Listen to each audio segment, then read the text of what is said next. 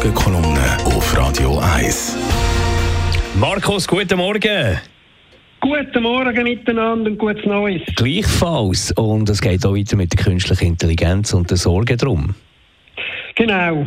Kurz vor dem Jahreswechsel hat in den USA New York Times, eine der grössten amerikanischen Zeitungen, eine Klage gegen OpenAI und Microsoft eingereicht.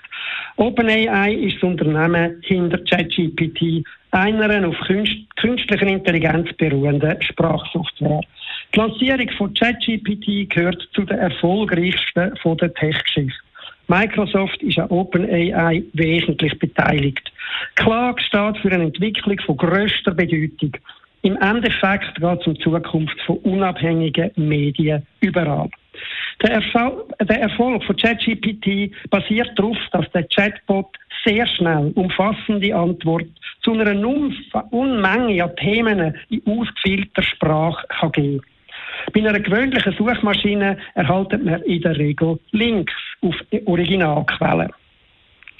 Aber sowohl ChatGPT wie auch andere auf künstlicher Intelligenz basierende Sprachbots müssen Informationen zuerst erlernen. Im Tech-Jargon heisst es, die künstliche Intelligenz muss mit den Daten trainiert werden.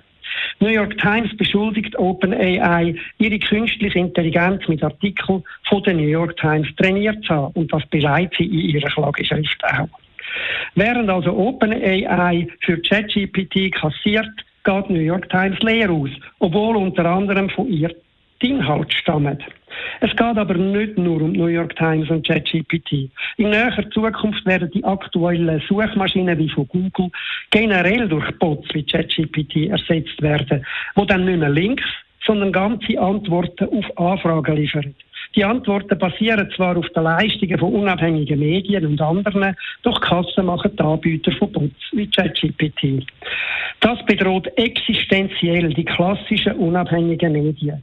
Wer soll ihre Abos zahlen? Und wer soll bei ihnen Werbung schalten? Wenn die Leute, wenn die Leute generell zu Bots von der künstlichen Intelligenz abwandern, dort erhalten sie schließlich alles, ebenfalls und mehr. Das Problem zeigt sich schließlich schon mit aktuellen Suchmaschinen und erklärt das gigantische Wachstum von Google. Immerhin basieren die Suchmaschinen aber noch auf Links, auf den Originaltext. Wenn eine unabhängige Berichterstattung nicht überleben kann, weil die Medienhäuser die Einnahmemöglichkeiten nicht mehr haben, um Kosten für, die unabhängig, für unabhängigen Journalismus zu decken, dann bleibt eben nur noch bleiben nur noch abhängige Informationen von Lobbys und anderen interessierten Kreisen letztlich nur noch reine Propaganda. Verlässliche, unabhängige Informationen verschwinden deshalb dann auch aus den Bots von der künstlichen Intelligenz. Die künstliche Intelligenz kann weder verhindert werden, noch wäre das sinnvoll. Die Lösung muss sein, dass die Firmen wie OpenAI für die Inhalte der Medien etwas zahlen und dass sie Transparenz herstellen.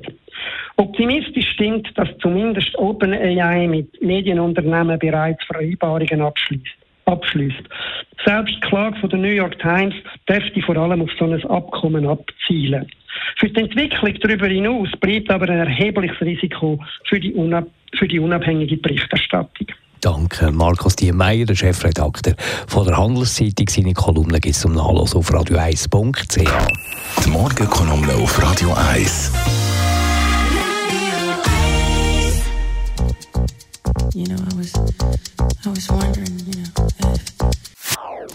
Das ist ein Radio 1 Podcast. Mehr Informationen auf radio1.ch.